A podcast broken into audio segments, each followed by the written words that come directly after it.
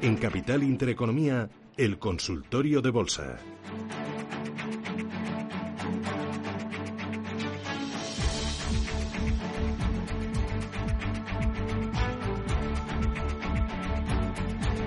Consultorio de bolsa con José Luis Herrera, analista independiente, colaborador de bolsanao.com. Oye, ¿hay algún valor? ¿Tú comprarías ahora eh, a río revuelto ganancias de pescadores o, es mejor mantenerse al margen, José Luis? Bueno, lo que sí es cierto que hemos visto una criba, a mi juicio, eh, entre valores que han respetado o que están respetando niveles importantes y otros que lo han perforado. Hay una serie de valores como Indra, Merlin, Siemens, Inditex, por ejemplo, que han rebotado la semana pasada justo desde niveles en general por Fibonacci. Es algo que además podemos aplicar bastante bien esta, esta herramienta en, este tipo de, situaciones, en velas diarias, en velas semanales, y este tipo de valores son los que deberían eh, en el rebote, al haber mostrado más fortaleza, pues eh, seguir con esa tendencia y, bueno, pues eh, llegar un poquito, un poquito más lejos. Luego hay otros valores, lógicamente, la banca, que no le favorece para nada pues todo el entorno de, tipos bajos y encima si hay intención de, volver a bajar tipos eh, o las aerolíneas, por ejemplo, las empresas turísticas, habría que seguir manteniéndose al margen porque todo rebote pues es susceptible de ser más débil que en otro tipo de valores. Mm,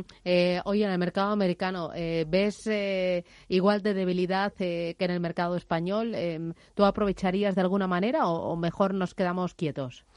Es complicada la, pregunta. los niveles, desde luego, están claros. En el Dow Jones 30 tenemos los 26.200 puntos como primera zona.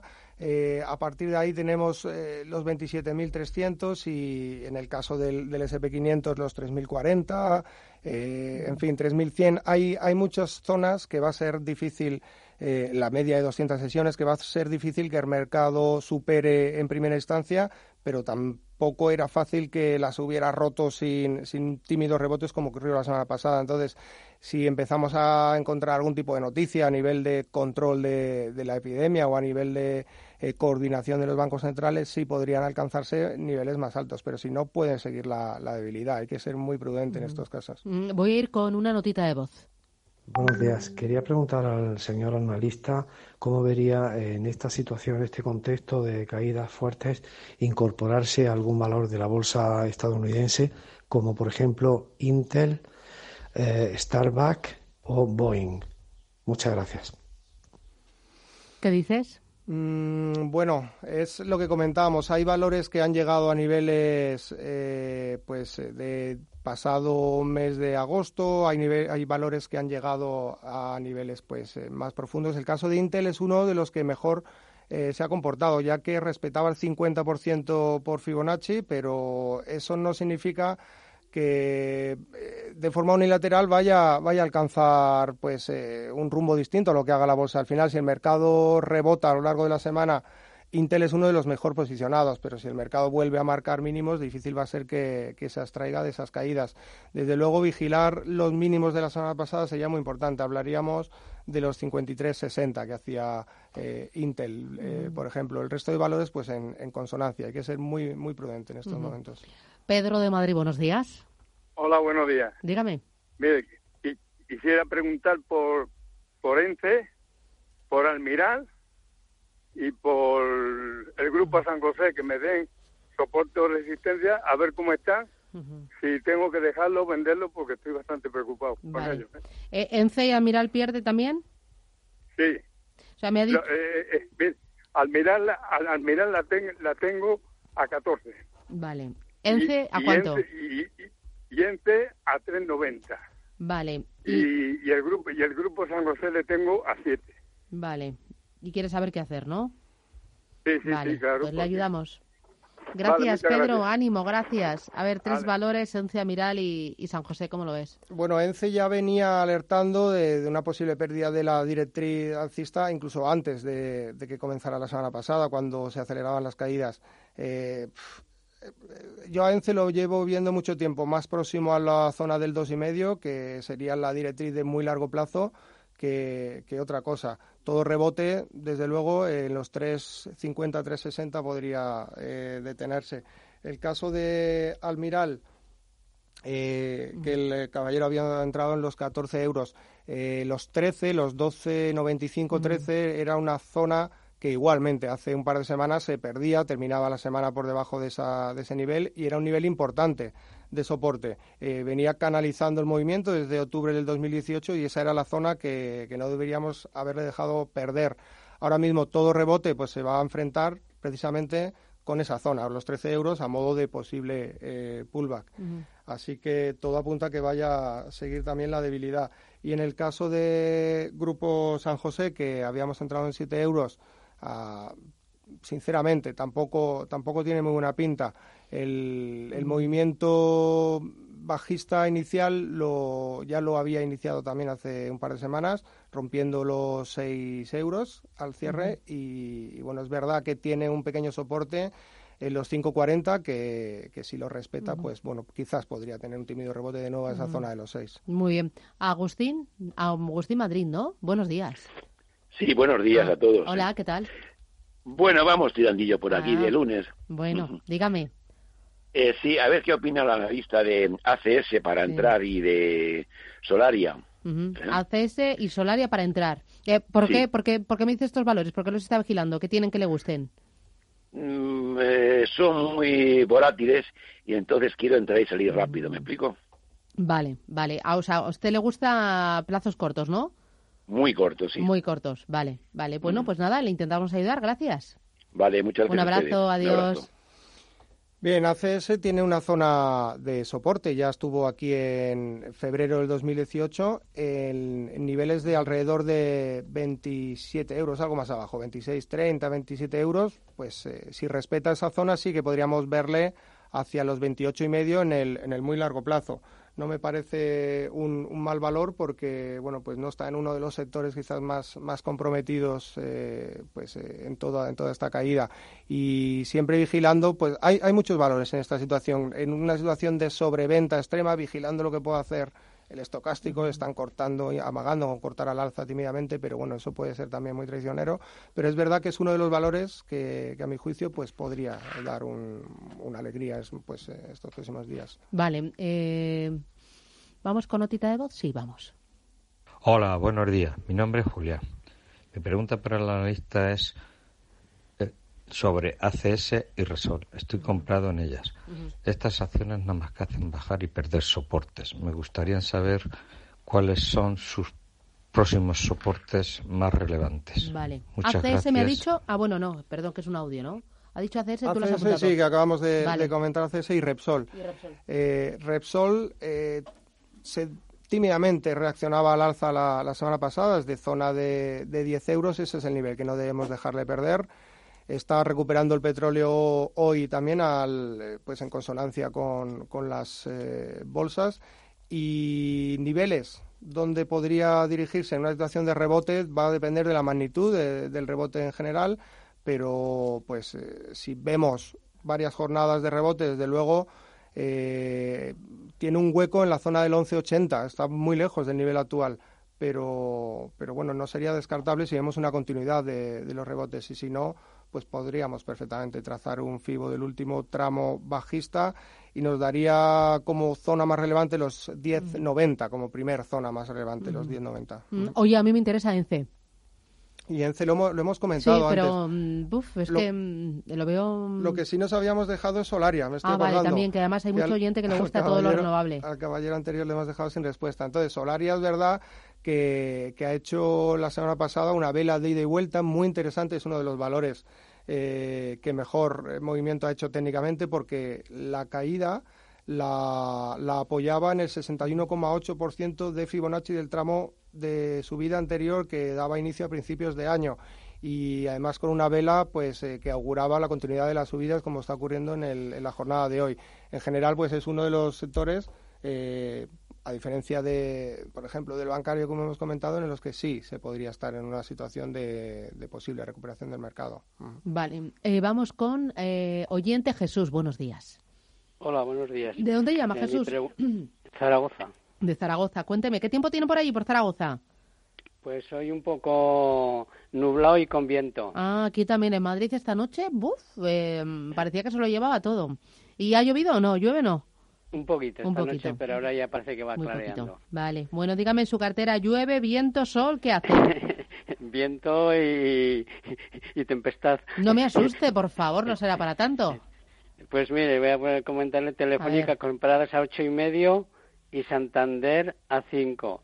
Si puede, si es aconsejable mantenerlas y cree que pueden llegar a, a los ocho y medio y a cinco con, a un, con largo tiempo, simplemente eso aconseja venderlas. Muy bien, pues gracias. Venga, Suerte, gracias. ánimo. Bien. A ver, ¿qué dices? Claro, es que en el largo plazo, eh, ahora mismo la situación es eh, complicada porque podemos estar ante un giro de la tendencia, si realmente se plasman todas estas incertidumbres en, en la economía, si entramos en recesión o no, o puede ser un, un impasse, un alto en el camino con precios eh, de ganga para, para retomar la, la zona anterior.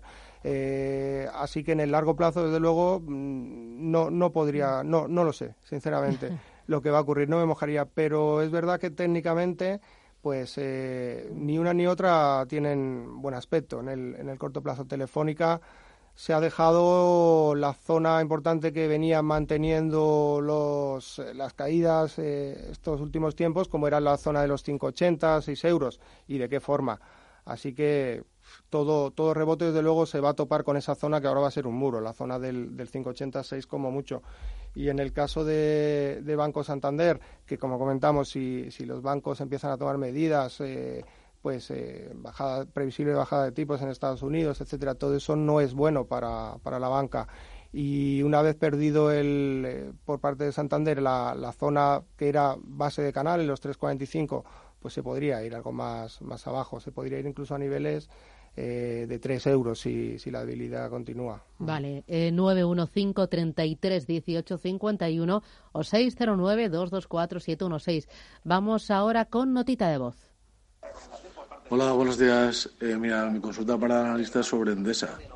Las tengo a 23.30. Quería saber que me diera stop loss y precio objetivo. Gracias. Pues Endesa Estaba es... escuchando la radio de fondo, ¿te das cuenta? Sí, sí, qué bien.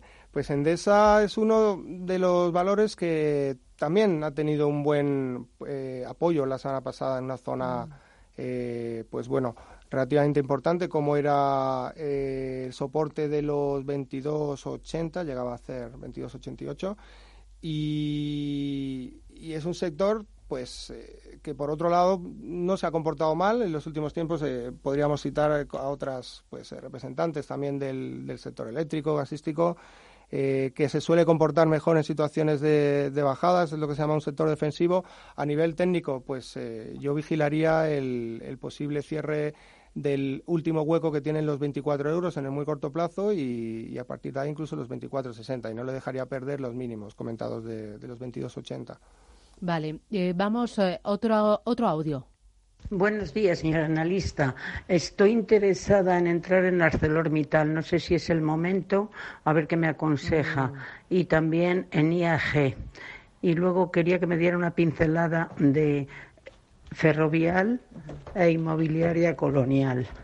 Estoy en ligeras ganancias, pero con este, eh, estos trastornos del de, el virus nos va a matar a todos. Venga, gracias. Bueno, Arcelor tenía posiciones, no, era para incrementar, para comprar, para comprar Arcelor.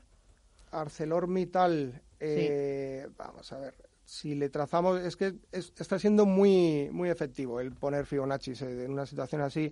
Eh, la pérdida de los 1360 auguraba pues eh, mayores caídas y, y, bueno, y eso es lo que ocurría la, la, semana pasada. Hoy es verdad que abierto fuerte, se está desfondando en lo que llevamos de, de sesión.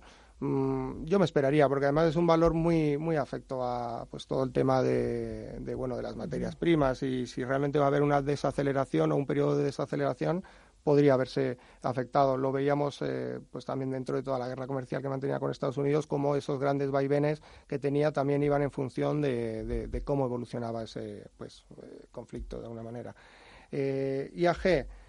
Eh, depende de si vamos a hacer eh, una posible entrada especulativa o no. Desde luego le va a afectar a este tipo de compañías toda la pues eh, situación porque la gente deja de viajar en, en, situaciones así. Yo creo que es algo incluso natural ese, ese miedo y, y, no solo eso, sino que se están cerrando espacios aéreos y la cosa va más difícilmente va a no afectarle a a, las cuentas. Es verdad que tenemos un petróleo a la baja, que por otro lado pues se beneficia a, las aerolíneas, pero técnicamente eh, no se no dejaba el, el, aspecto nada bueno con la pérdida de los 5,80 que era el 61.8 de Fibonacci de todo el tramo anterior.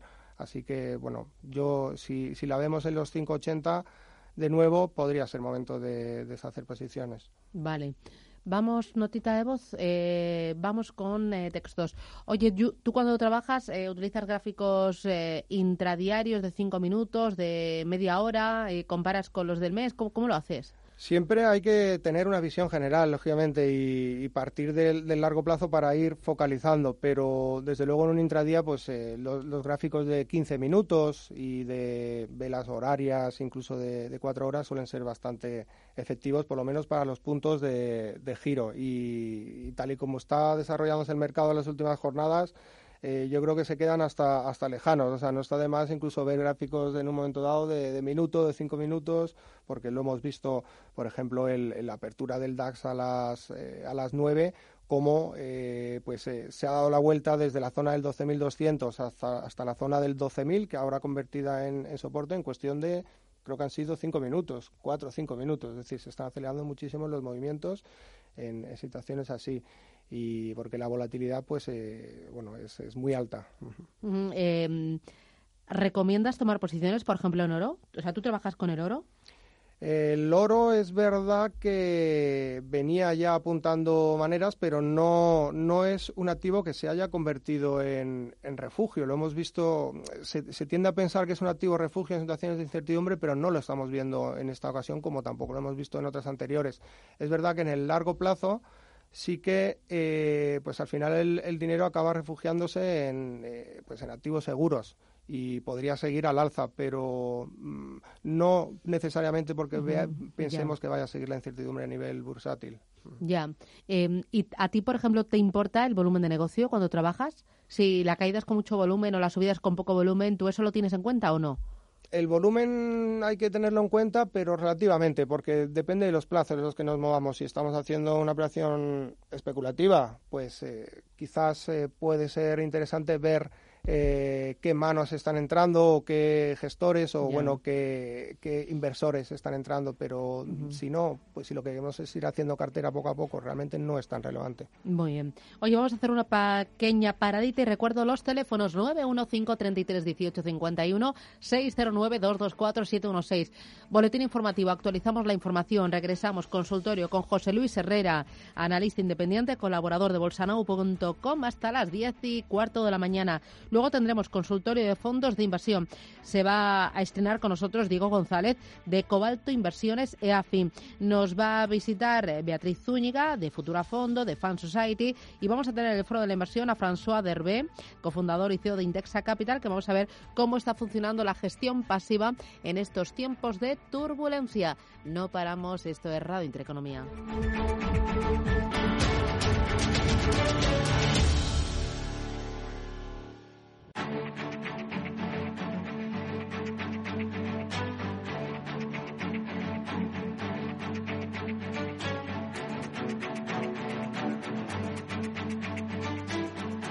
Concepción, ¿qué tal? Buenos días, ¿cómo vas? Sí, buenos días. Encantada.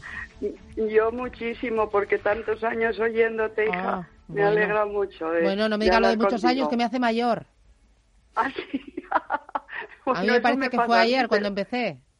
Pero eso no, pues no te creas, ya se empezó hace mucho. Ya, ya, bueno, bueno. Eso es bueno, hija, es bueno. Yo me siento como el primer día. Hombre, claro que es bueno. en, esta vida tenemos que sumar, ¿no? Si no, mal vamos.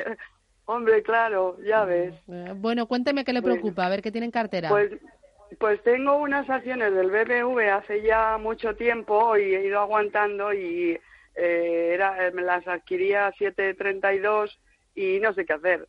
Mm. Así de claro. Vale, ¿alguna otra cosita que le preocupe? Bueno, tengo unos fondos, pero como no es el programa hoy ya llamaré. Bueno, luego si quiere para el, el programa de fondos nos llama dentro de un ratito, ¿de acuerdo? Gracias, muy amable. Muchas gracias, Susana.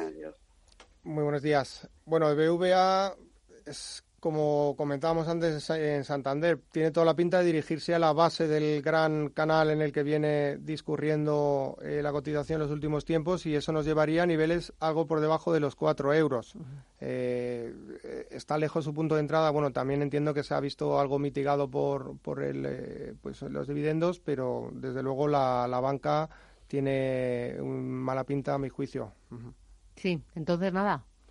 Eh, es que, es decir, estamos hablando de, de una pérdida acumulada ahora mismo sustancial, eh, pues mitigada, bueno, por posibles dividendos, pero es algo que nunca debemos dejar en, eh, pues, eh, acumular una, una pérdida tan grande. Desde luego, si hay rebotes, si vemos una situación de, de cierta mejoría en, en, en, las bolsas, pues bueno, podríamos ver aproximaciones hacia el 450, 460 pero no, no, lo veo más allá en el corto plazo. Bueno, me dice mm, eh, un oyente, buenos días, eh, quería preguntar al analista por IAG, soportes y resistencias, gracias. Pues IAG, que es el, el valor que más estaba cayendo sí. en, el, en el continuo, el soporte lo tenía en los 5.35. Si no vemos un cierre diario por encima de esa cota, pues todo apunta a que vaya a irse a, incluso podría ir a, hacia niveles de 4.90 o, ¿por qué no?, los mínimos del pasado mes de agosto. Estaríamos hablando de los cuatro, toda la zona del 440, incluso algo por, por debajo. No sería descartable. Para, mm. según la velocidad de caída que, que lleva el valor. Vale. Eh, otro de los oyentes me dice, eh, uf, eh, hola, mi pregunta es sobre los bancos. ¿Una resolución sobre ellos para mañana del IRPH podría hundirlos todavía más? Pues eh, es otro factor interesante e importante, no es, no es asunto baladí. Realmente eh, lo principal ahora mismo es la situación económica, el posible impacto del, del coronavirus en, en la situación económica, que pase de algo más de una desaceleración que es lo que el mercado pues venía descontando en el 19 y se esperaba una recuperación en el, en el 20, pero todo lo que sea una puntillita más pues eh, afectaría desde luego, o sea que mm, lo, de mañana es un tema interesante. Vale, luego otro de los oyentes, buenos días, ¿me puede analizar Prosegurcas? Estoy comprado, gracias.